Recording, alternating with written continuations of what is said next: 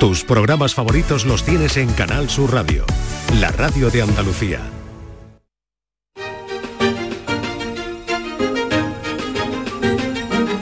En Canal Sur Radio, Días de Andalucía, con Carmen Rodríguez Garzón. Continuamos en Días de Andalucía en Canal Sur Radio en esta mañana de sábado 13 de enero en la que nos vamos a embarcar enseguida en uno de los buques más emblemáticos de la Armada Española, el buque escuela Juan Sebastián Elcano, que está a punto de zarpar en Cádiz, a punto de comenzar su expedición número 96.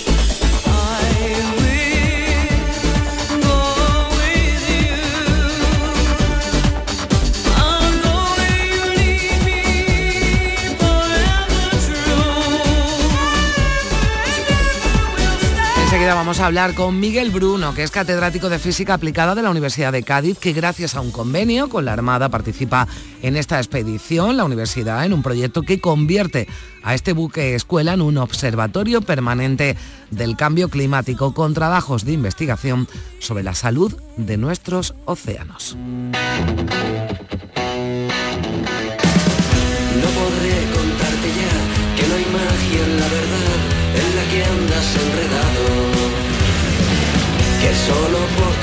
Y sin día respirar ese oxígeno pesado. Pues precisamente en estos días estamos pendientes de la llegada de esos eh, peles, esas burbujas de plástico a las costas gallegas. Se investiga además el hallazgo de algunas de ellas en la playa de Bolonia, en Tarifa, de los riesgos de estos eh, peles de plástico y de los plásticos en general. Vamos a hablar con Manuel Maqueda, que es profesor de la prestigiosa Universidad de Harvard y que nos va a atender esta mañana en Días de Andalucía. Los ecologistas, los colectivos en defensa del medio ambiente, vienen denunciando los peligros de estos microplásticos para la salud del planeta.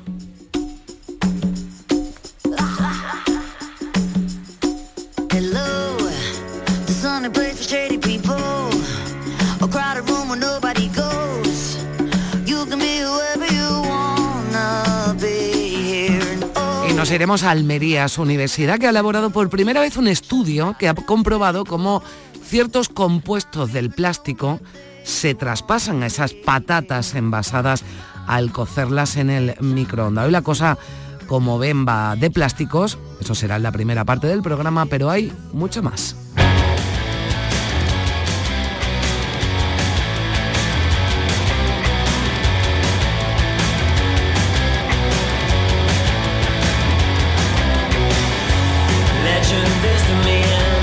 Nuria Gaciño hablaremos de leyendas del fútbol, de los mejores de la historia que en los últimos años han fallecido. El último ha sido Beckenbauer, el Kaiser, pero se nos han ido en los últimos tiempos Maradona, Pelé y Estefano o Cruyff. Hoy les rendiremos un homenaje aquí en el programa repasando sus logros deportivos y también su vida. Verán qué historias fuera de los estadios.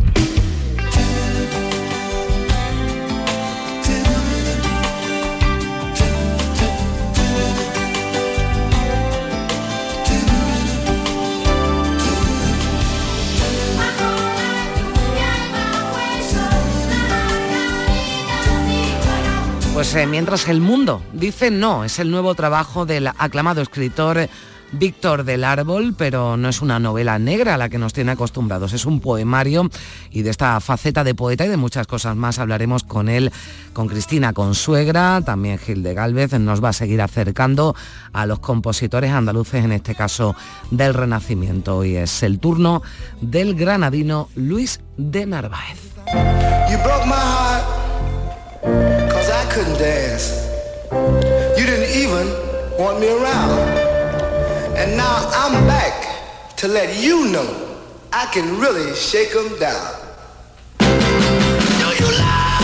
Pues son solo algunas de las eh, propuestas, de nuestras propuestas para esta mañana de sábado, en la que como siempre estamos encantados de acompañarles. En la producción María Chamorro y Primi Sanz, en la realización, hoy Pedro Moreno en Sevilla y José Manuel Zapico en Málaga. Watch me now. Work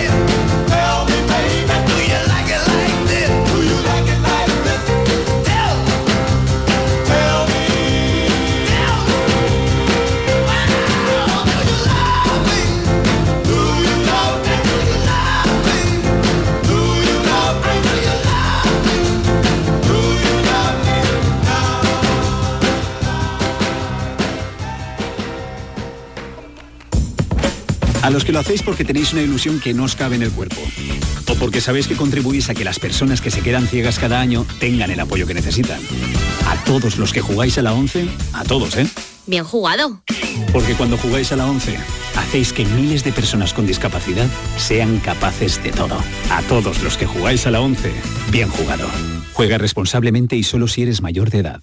Si mezclas Andalucía, el fin de semana y la radio, sale gente de Andalucía. Disfruta de un programa en el que sentimos Andalucía a través de su gente, en el que nos dejamos seducir y nos enamoramos de una tierra repleta de tradiciones, de una gastronomía de bandera y de un patrimonio fascinante. Y todo a través de su gente. Gente de Andalucía, los sábados y domingos desde las 11 de la mañana, con Pepe da Rosa. Contigo somos más Canal Sur Radio.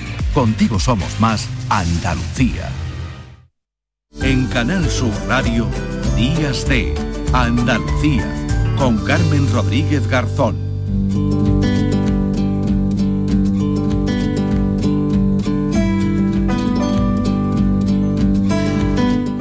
Mañana y 8 minutos. En menos de dos horas está previsto que parta desde el Muelle de Cádiz el Juan Sebastián Elcano, el buque escuela de la Armada, que por cuarto año consecutivo y gracias a un convenio con la Universidad de Cádiz funcionará también como observatorio permanente del cambio climático. En esta expedición número 96 seguirán las investigaciones oceanográficas en las aguas por las que navegará este buque hasta el próximo mes de julio. Y de todo ello hablamos a esta hora con Miguel Bruno, que es catedrático de Física Aplicada de la Universidad de, de Cádiz. Eh, señor Bruno, ¿qué tal? Muy buenos días.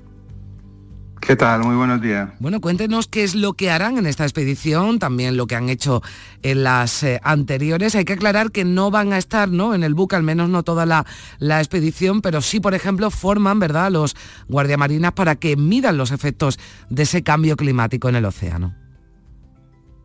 Efectivamente. Mm, bueno, para contar un poco de dónde nace esta, esta iniciativa, pues esto se inicia en, un proyecto que se llamó el Proyecto Bandera 1519 y que, eh, bueno, se formaba parte, de, era una actividad a desarrollar dentro del, de la conmemoración del quinto centenario de la primera vuelta al mundo. Eh, entonces, bueno, pues ahí se decidió pues que, que una actividad de carácter científico que, que podía estar eh, contenida en, ese, en esos actos, pues era el usar el, buque Juan Sebastián Elcano con algún fin científico. Y en ese momento, este proyecto, el Bandera 1519, que es el nombre viene de que la UNESCO, eh, la UNESCO no, el Explorers Club, mm. que también participaba en estas iniciativas, pues eh, ofreció su bandera 1519 en ese momento para que la aportara el buque, ¿no? Y, bueno, eh, ahí lo que se pretendía, se planteó un proyecto piloto dentro de estos actos conmemorativos, en donde lo que se pretendía era probar qué metodologías de observación eran viables para poderlas hacer desde el buque, ¿no? mientras hacía sus travesías eh, oceánicas. Y bueno, pues eh, se probaron diversas metodologías y bueno, una de las que funcionaron con más, eh, digamos, con más éxito, pues fue la, de obtención de perfiles de temperaturas desde la superficie hasta, bueno, hasta los 2.000 metros de, profundidad, de, que se obtenían esos perfiles de temperatura lanzando sondas desechables, ¿no? que se echan desde el barco, se sueltan desde el barco y no hace, el barco puede seguir su travesía, no, no precisa que, se, que se detenga el barco a hacer una estación. Y mientras el barco va viajando, pues va lanzando esas ondas y al final pues tenemos una, un seguimiento de alguna manera de la, de la evolución de la estructura térmica del agua, ¿no? Cuando comparamos un año con el siguiente y con, y con el que le viene detrás. Entonces, bueno, en ese proyecto pues se vio que efectivamente esa metodología era, era óptima y eh, de hecho, bueno, pues eh, mm, se decidió en un momento al final del proyecto Bandera 1519, pues estábamos, coincidimos con que ya estábamos metidos dentro del diseño de los océanos, que aborda, vamos, que abarca desde 2021 hasta 2030 el diseño de, de las ciencias oceánicas para el desarrollo sostenible, que fue proclamado por, por la UNESCO. Y, y se aprove bueno, la UNESCO le, le, reconoció a esta actividad que desarrollaba de esta actividad de observación oceánica, pues le, le dio, eh, contempló esta actividad, o sea, o la continuidad de estas observaciones dentro de las actividades del diseño de las ciencias oceánicas, proclamado por la UNESCO. Entonces, eh, aquí nace el proyecto actual en el que estamos ahora englobados, ¿no? Eh, esa, digamos, continuidad de las observaciones se están desarrollando dentro de lo que llamamos el proyecto de observatorio permanente del cambio climático eh, a bordo del, buque Juan Sebastián Elcano. Bueno, información entiendo, el señor Bruno, muy, muy valiosa, ¿no? Y que ya estará formando parte ¿no? de, trabajos de, investigación ¿no? de la propia universidad, trabajos incluso que están a punto de publicarse.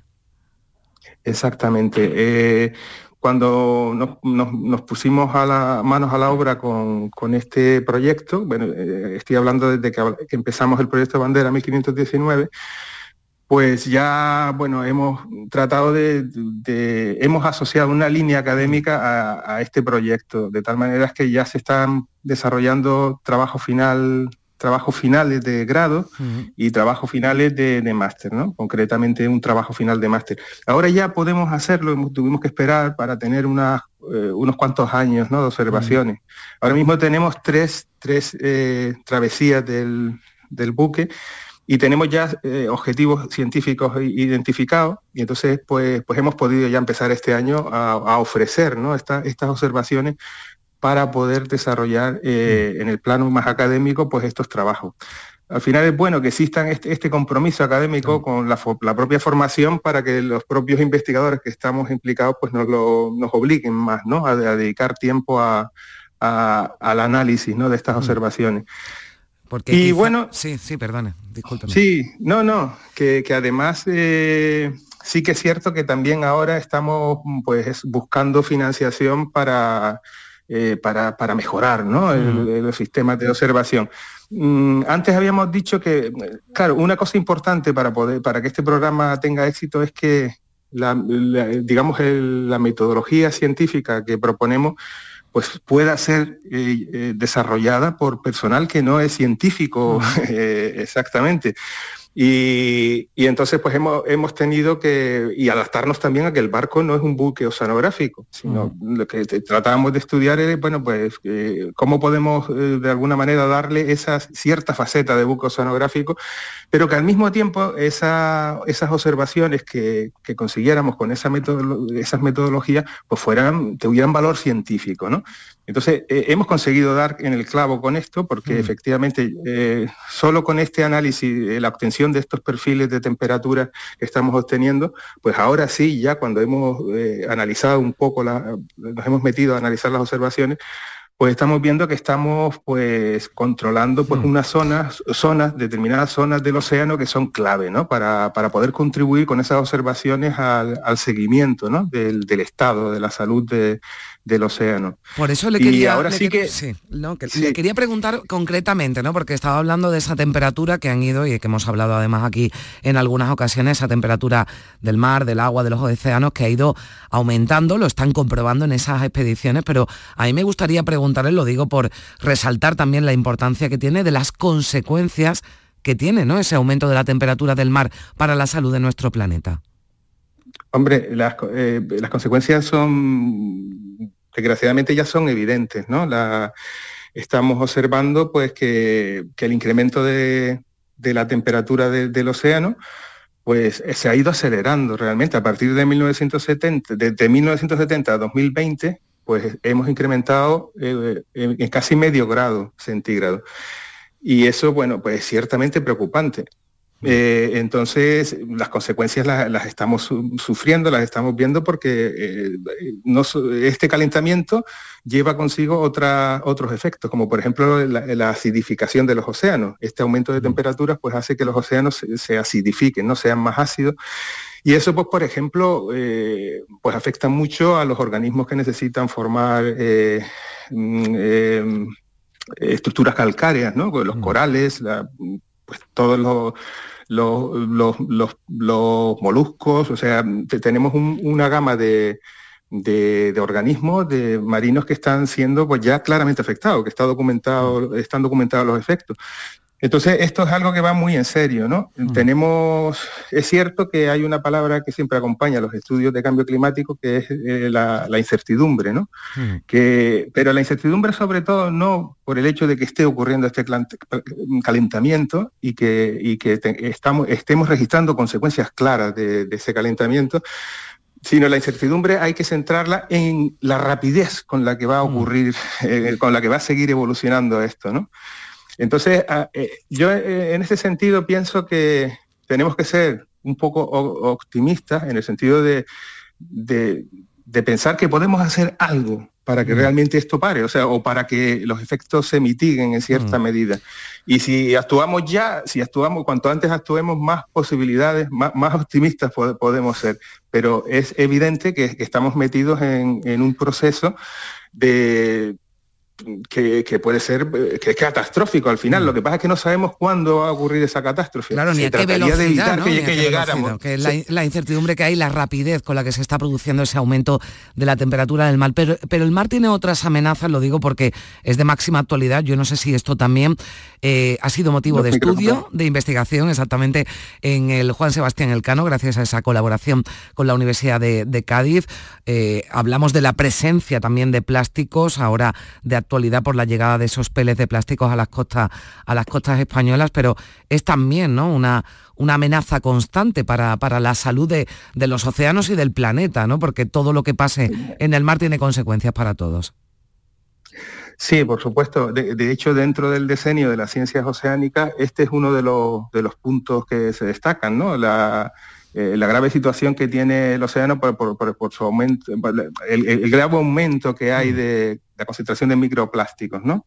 Eh, y bueno, digo de los microplásticos porque al final estos son en el fondo los que los, más peligrosos porque son los que pasan a, a la cadena trófica, ¿no? A los organismos que después nosotros pues, pues consumimos, ¿no? O sea, entonces, bueno, primero hay un efecto sobre los propios organismos marinos que hay que evitar, y, pero que después para concienciarnos más nosotros, al final, el, receptor final de esos efectos somos la propia humanidad, ¿no? A través de, lo que, de, los alimentos que recibimos del océano. Y, sí que es cierto, esto es uno de los puntos más importantes y se está invirtiendo, bueno, realmente hay mucha investigación eh, alrededor de... Mm de los microplásticos en cuanto a, los efectos que se están descubriendo que, están teniendo y acerca de cómo predecir su, distribución en el océano. Pero claro, tenemos lo que primero, en lo primero que hay que actuar es en, la fuente de los microplásticos, o sea, en, cortar esa, la llegada de microplásticos al océano. Y desgraciadamente, pues hemos tenido ahora recientemente estos días, pues un ejemplo de, de, precisamente de vertidos, ¿no? De, mm que, es lo que se trata de, evitar, ¿no? pero, pero sí, esta, es una de las líneas que más se están estudiando y, a la que más atención se le está prestando, ¿no? Desde el punto de vista de la investigación. Bueno, pues eh, vamos a estar muy atentos a cuáles son también los trabajos de investigación que se hace en el buque escuela Juan Sebastián Elcano, que parten unas horas desde el muelle de Cádiz. Hemos hablado de esa colaboración, de ese programa de colaboración eh, entre la Armada y la Universidad de Cádiz. Miguel Bruno, catedrático de Física Aplicada de esta universidad. Muchísimas gracias por estar con nosotros. Un saludo. Muchísimas gracias por invitarme y por el interés.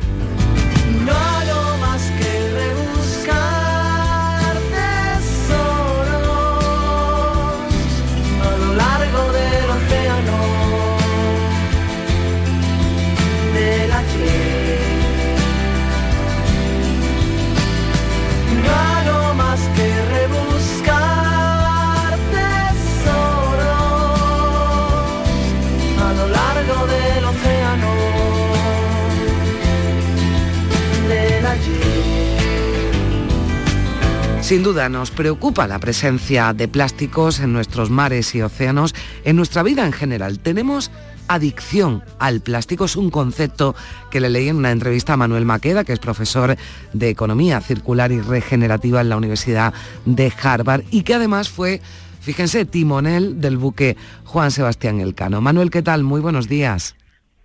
Muy bien, gracias. Buenos días. Buenos días. Gracias por, por atendernos. Hemos escuchado de todo estos últimos días sobre esas bolitas, esos peles de plástico que han llegado a nuestras costas. A mí me gustaría eh, preguntarle por los peligros que suponen, porque llegan a las playas, pero, pero hay mucho plástico, ¿verdad?, en nuestros mares.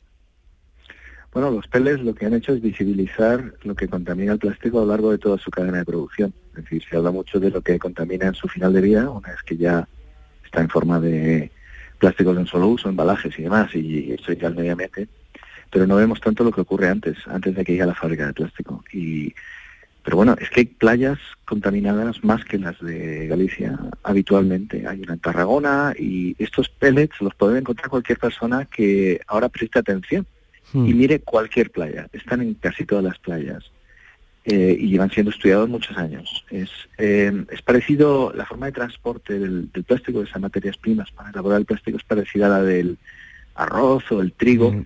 Lo mueven con tuberías y hay derrames constantes y, y es, eh, es una plaga que, que lleva azotando el planeta de décadas. Esto no es nuevo. Mm.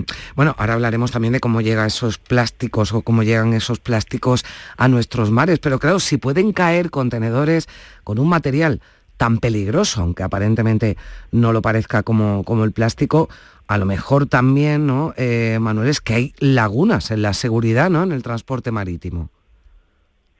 Bueno, el, mar manda, el mar manda y siempre puede haber accidentes, eso está claro. Lo que tiene que haber es eh, pues un embalaje adecuado, trazabilidad y unos planes de respuesta cuando hay derrames como el que ha habido.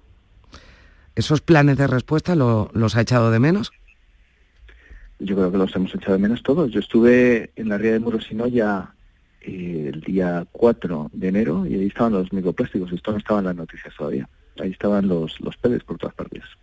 Y nadie los estaba recogiendo. Había, estuve hablando con un abuelete de un pueblo ahí, de, por todos son, que estaba por su cuenta de riesgo con un cubito recogiéndolos. Eso no me parece un plan de respuesta.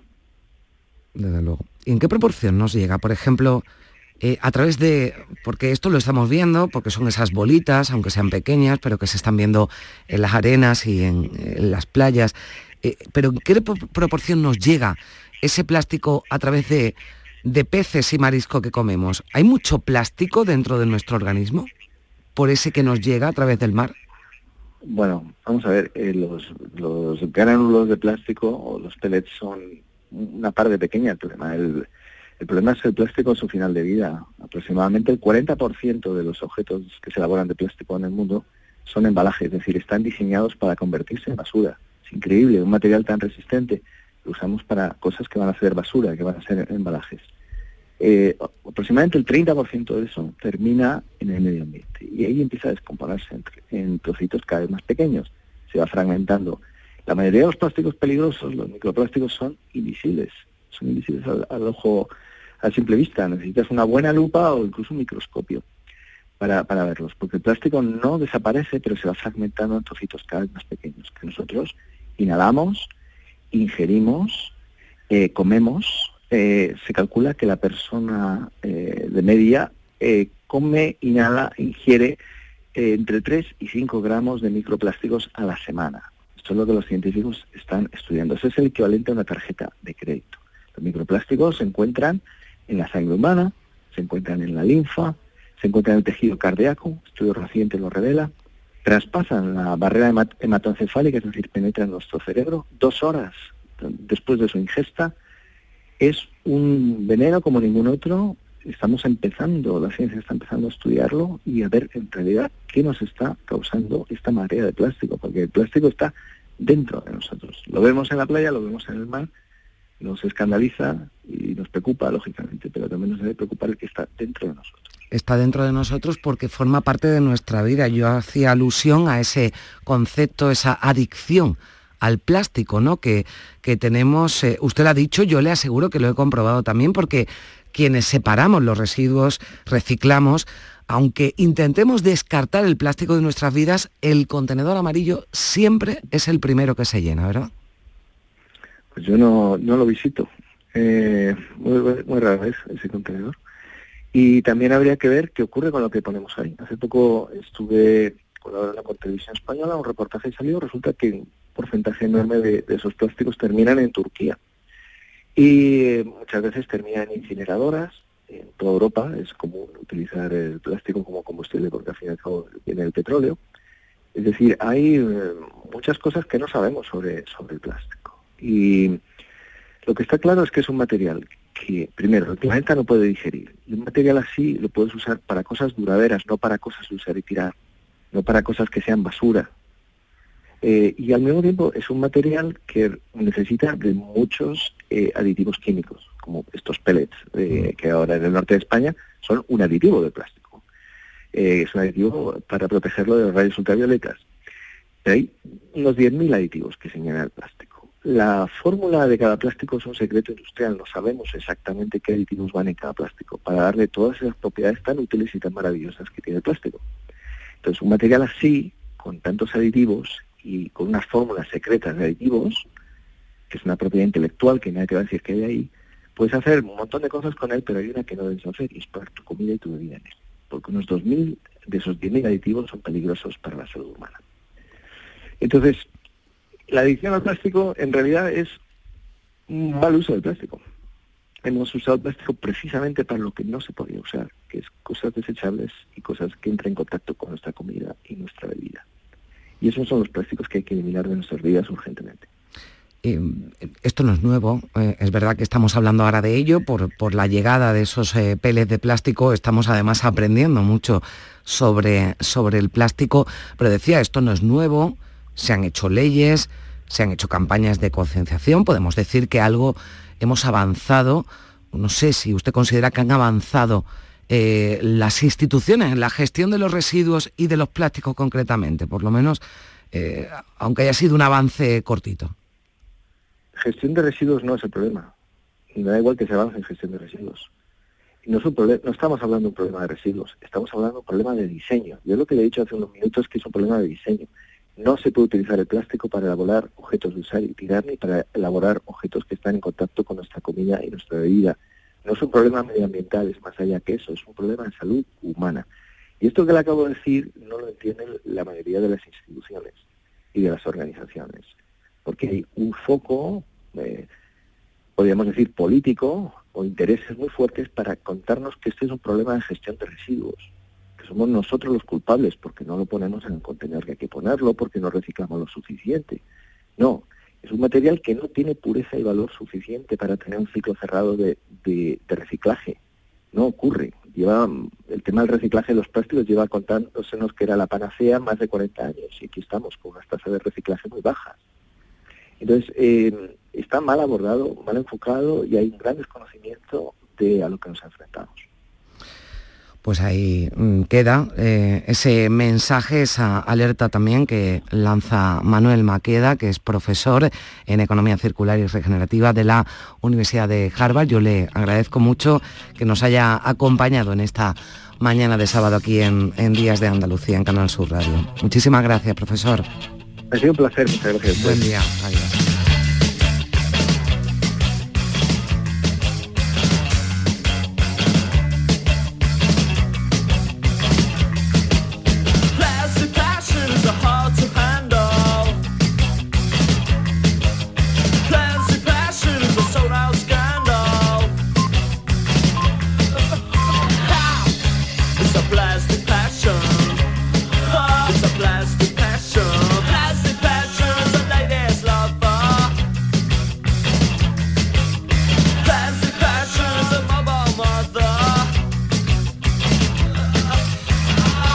Llegada a las nueve y media de la mañana, seguimos hablando aquí en Días de Andalucía de esos peles de plásticos y saludamos a esta hora a Cristóbal López, que es portavoz de Ecologistas eh, en Acción en Galicia. Hola Cristóbal, ¿qué tal? Buenos días. Hola, buenos días. Bueno, ¿cuál es la situación hoy, hoy por hoy? Porque parece que siguen llegando y que van a llegar más peles de plástico, ¿no? A las costas gallegas. Sí, es una, un incesante llegar de, de una marea de peles invisible, porque va en el agua no la ves, ¿no? Porque, por ejemplo, la espuma de las, las, olas no la ves, y, pero sí que en la, en la arena has limpiado la playa y al día siguiente llegas y otra vez hay miles de, bolitas mezcladas con la arena. Eh, están alertando desde, bueno, eh, eh, autoridades eh, científicas, ¿no? De, que posiblemente con, el cambio, con el temporal que entra y se van a, van a llegar este, este, fin de semana y a principio de semana muchos más sacos, ¿no? Estamos haciendo un recuento de que como mucho haya llegado 100, 150 sacos y hablamos de mil sacos o 1050 sacos, con lo cual lo, que ha llegado ahora ha sido como la, carta de presentación del desastre, ¿no? O sea, si es que llegan todos, ¿no? Entonces, la situación es bastante complicada porque a día de hoy sigue siendo un trabajo que están desempeñando los voluntarios de voluntariada eh, eh, y algunos ayuntamientos que están poniendo cuadrillas, pues claro, son ayuntamientos pequeños y están poniendo gente del servicio de limpieza, que igual tienen 5, 6, 7 personas, ¿no? Un ayuntamiento de 15.000 de 15 habitantes o 20.000 habitantes no tiene capacidad. Y seguimos esperando por la, por la Asunta, porque mm. Yo no sé el despliegue ese que están anunciando, pero yo en estos días que hemos pateado muchas playas no he visto aún a, nadie, de taxa, ¿no? Pero bueno, suponemos que llegarán algún día, ¿no? Bueno, hoy se cumple un mes de esa llamada, ¿no? De la primera llamada al 112 eh, alertando, ¿no? De la presencia de peles en el litoral eh, gallego. Claro, mm, dices, eh, dice Cristóbal que eh, habrá llegado un 10% alrededor de todos esos sacos eh, de peles que, cayeron frente a la costa portuguesa. Eh, yo no sé si podría contestarme a esta pregunta. ¿Es mejor que lleguen a la costa o que no lleguen y se queden en el mar? Hombre, lo ideal, ideal, vamos, el mal, el mal menor mm. sería que se hubiesen quedado sepultados con, el, con, el, contenedor, ¿no? O sea que a volcarse el contenedor, pues se hubiese separado 100, 200 sacos y el resto de alguna forma se hubieran hundido con el contenedor, ¿no? Pero bueno, esa suerte casi nunca la tenemos, ¿no? Y casi siempre eh, el desastre acaba siendo eh, mayúsculo. Ahora, es un desastre que se puede minimizar si tenemos eh, mucha gente limpiando las playas, mucha gente vigilando. Yo creo que los sacos se pueden detectar cuando ya están en la costa, muy cerca de la costa, ¿no? En las rías, ¿no? en aguas más calmas y más someras, ¿no? en alta mar imposible, porque además no flotan, pero flotan sumergidos, no están en la superficie. ¿no? Y las, las bolitas, no, evidentemente las bolitas en el mar no se pueden coger, ¿no? Hay que cogerlas en la playa o, en la orilla, ¿no? Pero se puede minimizar este desastre y sobre todo, sobre todo pedirle al Estado español, a la, a la Unión Europea, que, es cierto que estaban ya intentando legislar algo, ¿no? Que haya un consenso en, en endurecer la legislación y que estas mercancías tengan que viajar en contenedores, se declaren peligrosas, tengan que viajar en, contenedores especiales y en la bodega del buque, no, no arriba, ¿no? que es donde más eh, es fácil que tengan un accidente y, que acaben en el mar. ¿no? Mm, bueno, lo, ideal, nos decía antes el profesor de, de, Harvard, Manuel Maqueda, es que no tuviéramos esta dependencia que tenemos del plástico. Ah, pero ya que, claro, ya que se transporta, ya que se transporta, pues eh, al menos que se incremente la, seguridad. Aquí en Andalucía, eh, Cristóbal, se está investigando si parte de esos peles de plástico habrían podido llegar a nuestras costas porque se han recogido algunos en la playa de, Bolonia, en Tarifa. Eh, ¿Podemos hablar de una dimensión mayor de lo que pensamos? No, las corrientes no, no apuntan a que pueda llegar a Andalucía esa cosa. ¿Qué pasa? Que es que tú te vas al Mediterráneo y vas a encontrar siempre bolas de estas porque este no es un vertido aislado. Esto es un vertido de los que hay 700.000 toneladas de eso calcula la UE, no son cifras mm. nuestras, ¿no? Calcula eh, al año de, que, se vierten al mar en accidentes y muchas veces son plásticos de este tipo, ¿no? Lo que pasa que eh, no son eh, tan evidentes, no, afectan de una forma tan llena a, la costa y vienen pues de, baja concentración, pero acaban llegando, ¿no? entonces, claro, cualquier playa que, que, que vayas y escarbes un poco, busques, te vas a encontrar eh, microplásticos o, o, peles de estos, ¿no? Hmm. Pero en, este vertido en concreto, las corrientes eh, eh, lo, van a llevar a la, costa gallega, casi siempre la, la, ría de Muros Noya y la Costa de la Muerte va a ser las más afectadas. Y después, si continúan las corrientes, pues ya sería la cornisa cantábrica, ¿no? La que, la que vería llegar. Pero claro, sería en mínima, en mínima cantidad, porque la, mayor parte se lo va, va a impactar contra contra la mula, contra la ría de Muros Noya. ¿no? Bueno, pues eh, estaremos también. afectada a día de hoy, ¿no? Vamos a estar pendientes, como lo estamos haciendo desde que se conoció la noticia, desde Andalucía también, de todo lo que está ocurriendo en la costa eh, gallega. Le agradezco mucho a Cristóbal López, portavoz de Ecologistas en Acción en Galicia, que nos haya dedicado unos eh, minutos. Que vaya todo bien, Cristóbal, gracias. Venga, un saludo. Adiós.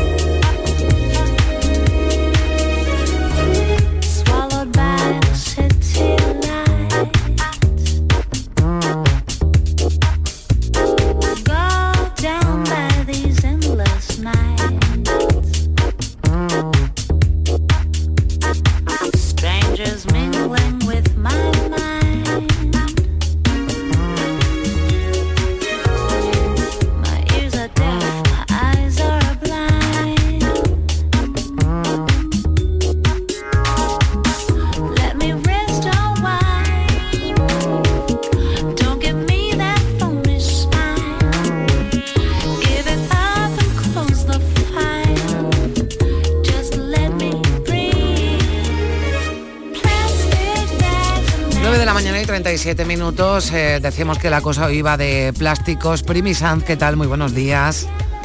Muy buenos días. Hola, me alegro de saludarte, Primi. Igualmente, feliz año nuevo.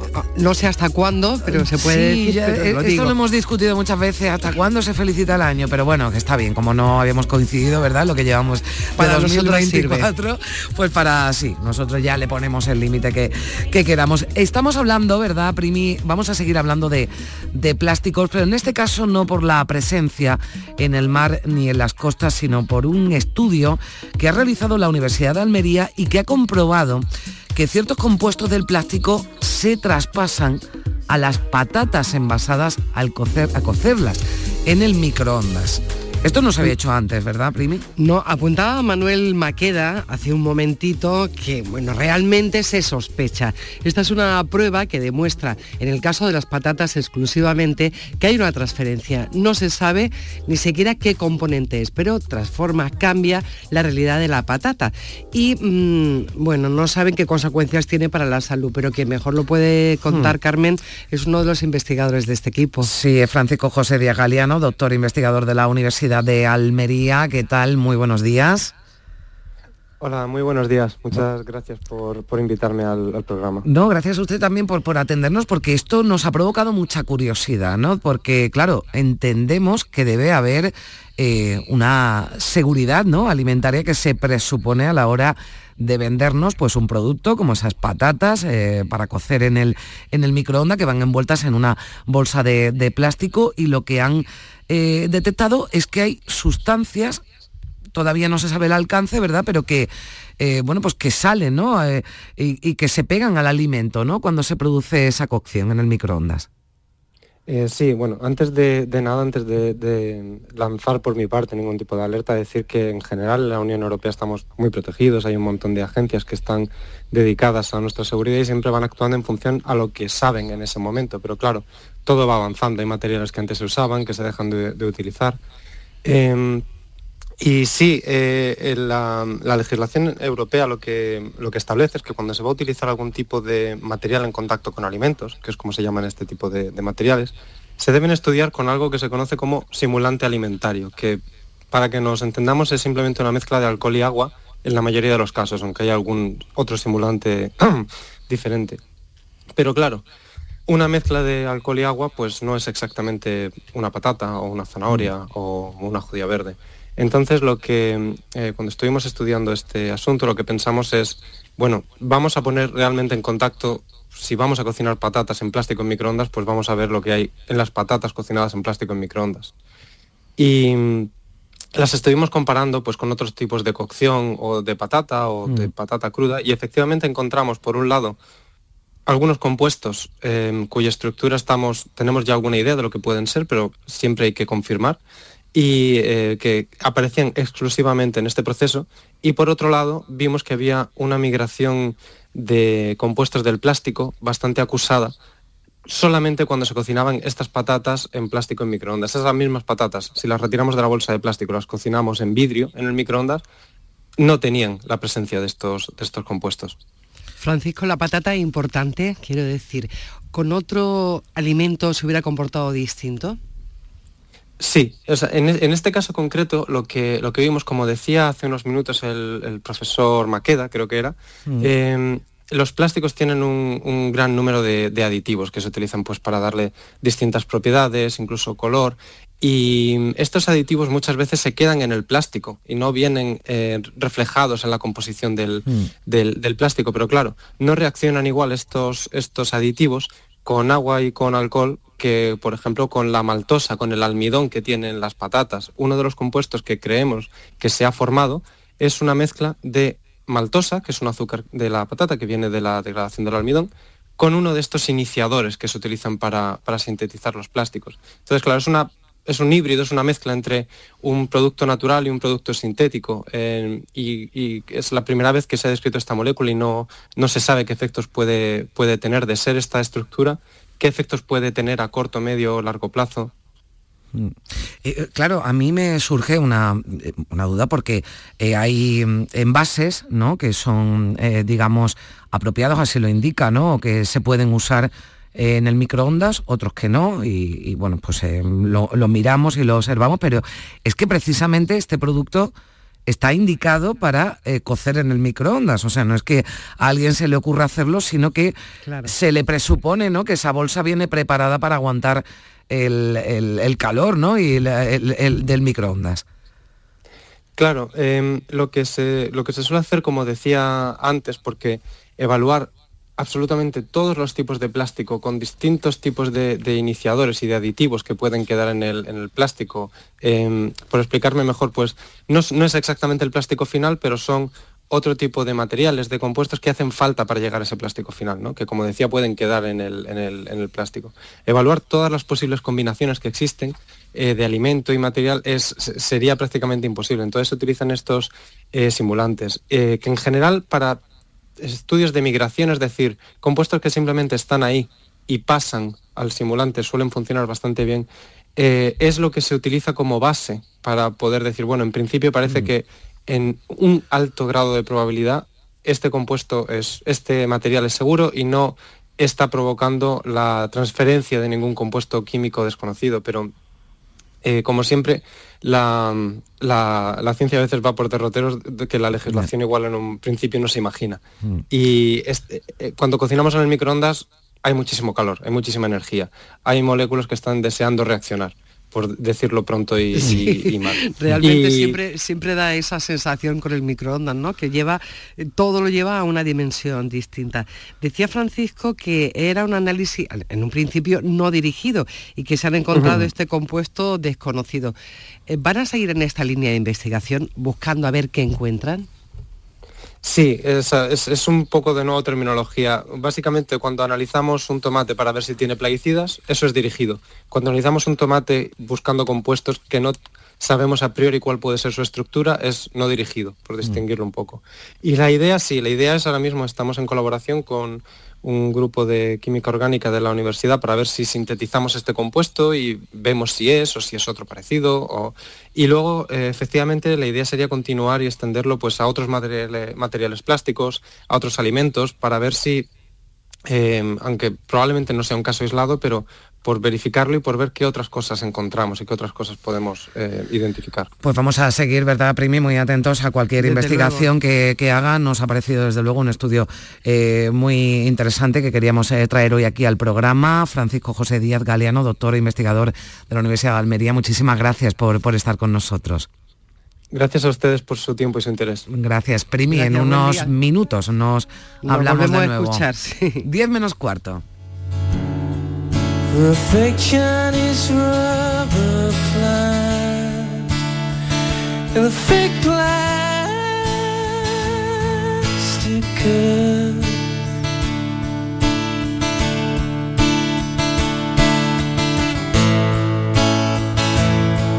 But you bought from a rubber man in a town full to get rid of itself. It wears around. It wears around. It wears around.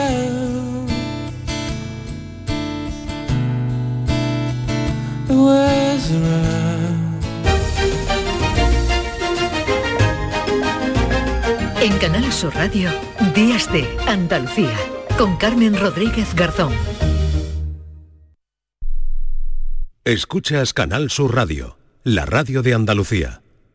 ¿Ya conoces las lavadoras Nevir? Lavadoras de hasta 12 kilos con motor inverter y etiqueta energética clase A. Porque Nevir siempre piensa en el ahorro de la factura de la luz. Con las lavadoras Nevir podrás esterilizar la ropa deportiva y disfrutar de su velocidad de centrifugado y sus tres modos de lavado rápido. Disponible en tiendas Factory Electrodomésticos Marisol. Vive las rebajas en Los Alcores. Encontrarás todo lo que estabas buscando al mejor precio. Moda femenina, masculina, infantil, calzado, decoración y complementos para el hogar, deporte. No las puedes dejar escapar. ¿Hay ganas de rebajas? A92, salida 7, Alcalá de Guadaira, Sevilla. Centro comercial Los Alcores. Mucho donde disfrutar. Las respuestas a tus preguntas están en la noche más hermosa. Historia, ciencia, misterio, crecimiento personal. Un programa fascinante para tus noches del fin de semana. La noche más hermosa. Viernes y sábados con Pilar Muriel. Canal Sur Radio. La radio de Andalucía. Días de Andalucía. Con Carmen Rodríguez Garzón. Canal Sur Radio. Cristina en la red.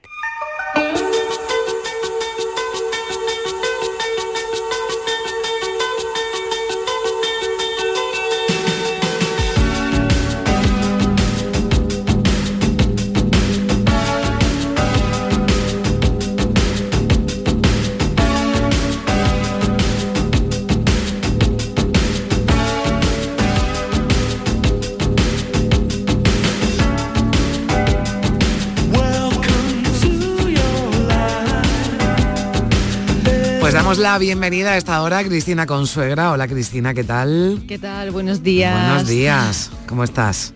Aquí me has pillado cantando los Tears for Fears. Ya, ya, ahí no es, ya eh. dándolo todo, ¿eh? Dándolo sí, todo. sí, nos, nos encanta, ¿verdad? Llenar eh, la mañana de, de buena música, Cristina, y también, bueno, pues de gente interesante que nos acompaña también cada sábado, que te acompaña también en esta mañana. Bueno, pues hoy tenemos a, bueno, pues a uno de los escritores, ¿verdad? Más, más aclamados aquí Más en España. consolidados, sí.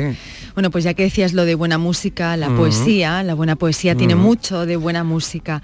Y vamos a hablar de Víctor del Árbol, que es, como bien dices, bueno, pues uno de los autores más consolidados de la escena narrativa, que viene además de cultivar con bastante éxito el género negro y que de repente, eh, cosa muy natural en él, porque es un tipo muy eh, valiente en todo lo que hace relacionado con la experiencia de la vida, dice, pues voy a sacar mi primer poemario, me lanzo a ese acantilado que es la poesía y el resultado de esa caída Ujú. es Mientras el mundo dice no, que publica de la mano de Espasa. Bueno, Víctor del Árbol, ¿qué tal? Buenos días. ¿Cómo estáis? Encantado de estar con vosotros. Bueno, ahora iremos al contenido, eh, Víctor, pero, pero primero quiero preguntarte por el continente, por la portada, que ya creo que dice mucho, ¿no? De lo que hay, de lo que hay dentro. Yo invito a nuestros oyentes a que le echen un vistazo a esa portada en la que, bueno, explícanos, ¿no? Vemos un hueso, un caramelo, qué es lo que, qué es lo que transmite, ¿no? Lo que dice, nos dice ya esta portada del libro. Bueno, yo creo que es una imagen eh, muy, muy, muy impactante y además que ha sido uno de los primeros grandes eh, logros de este poemario, ¿no? Es, un, es una mezcla de lo que hay en el, en el, en el contenido dentro del poemario.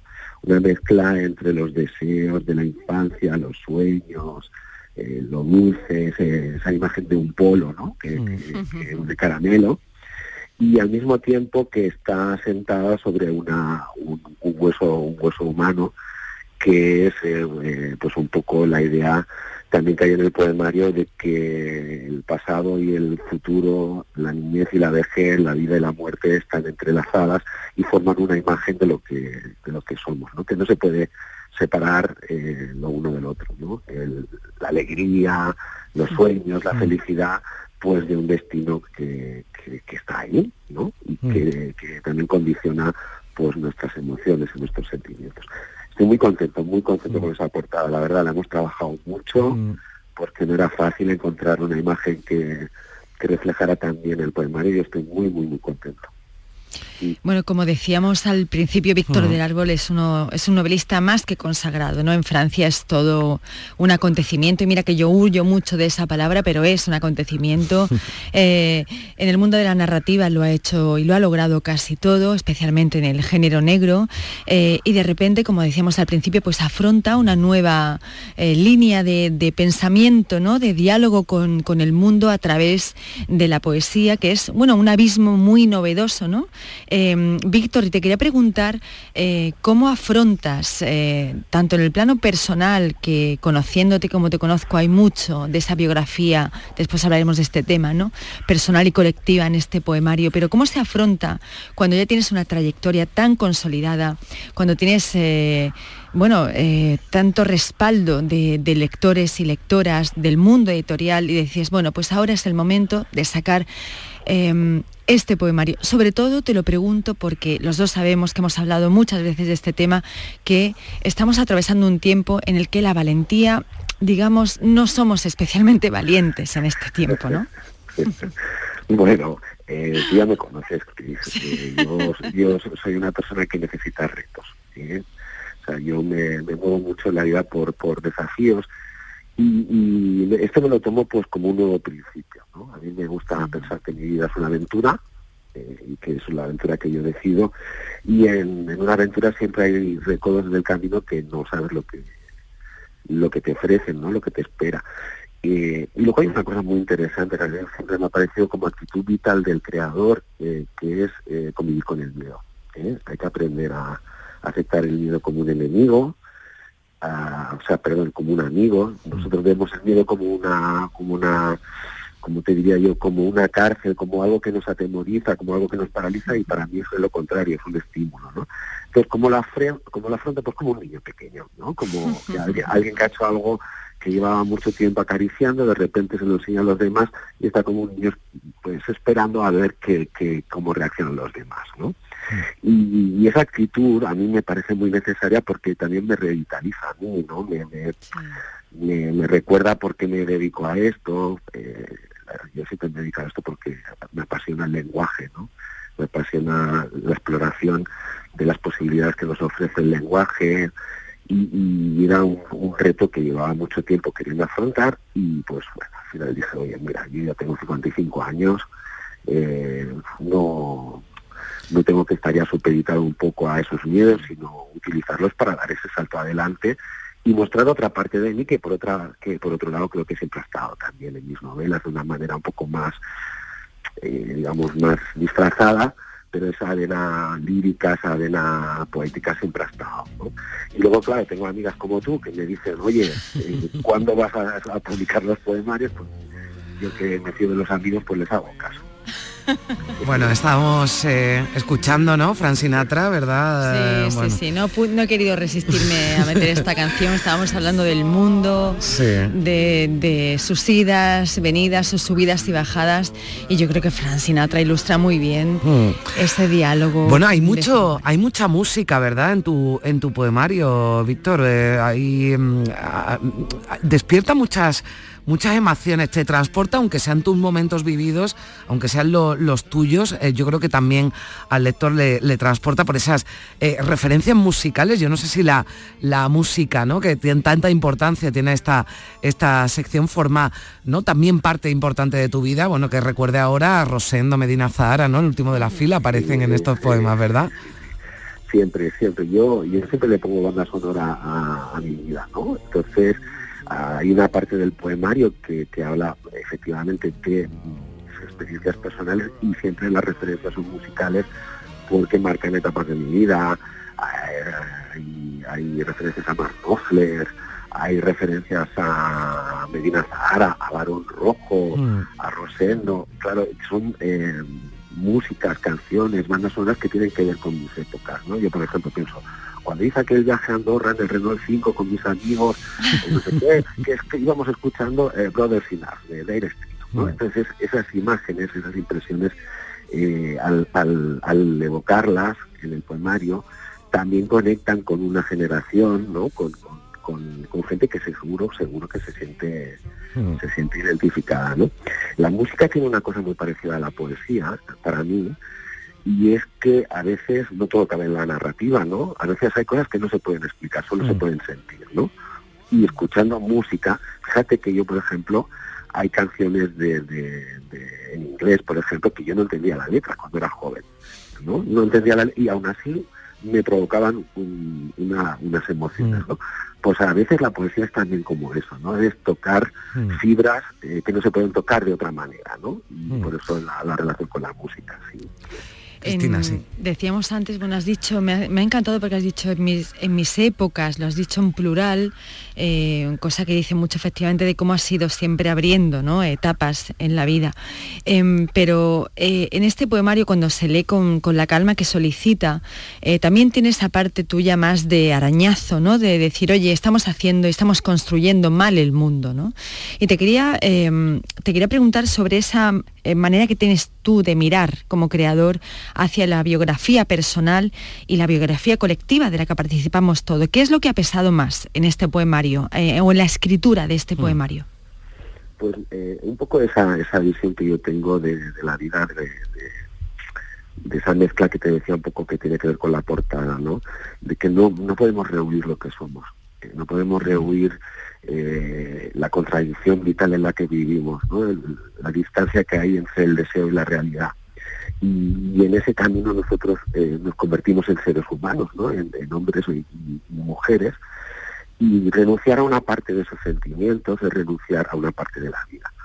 Entonces, eh, lo que yo siempre, digamos, he buscado en este tipo de actitud vital, de escritura, tanto en la narrativa como en la poética, es una especie de rebeldía contra el fatum, contra la predestinación, contra eh, que somos hijos de, las circunstancias y no podemos cambiar. ¿no? Yo me, siempre me he rebelado mucho contra eso y entonces como abordando las, eh, digamos, las espinas de la vida, eh, al final queda esa sensación de que a pesar de eso no nos podemos resignar.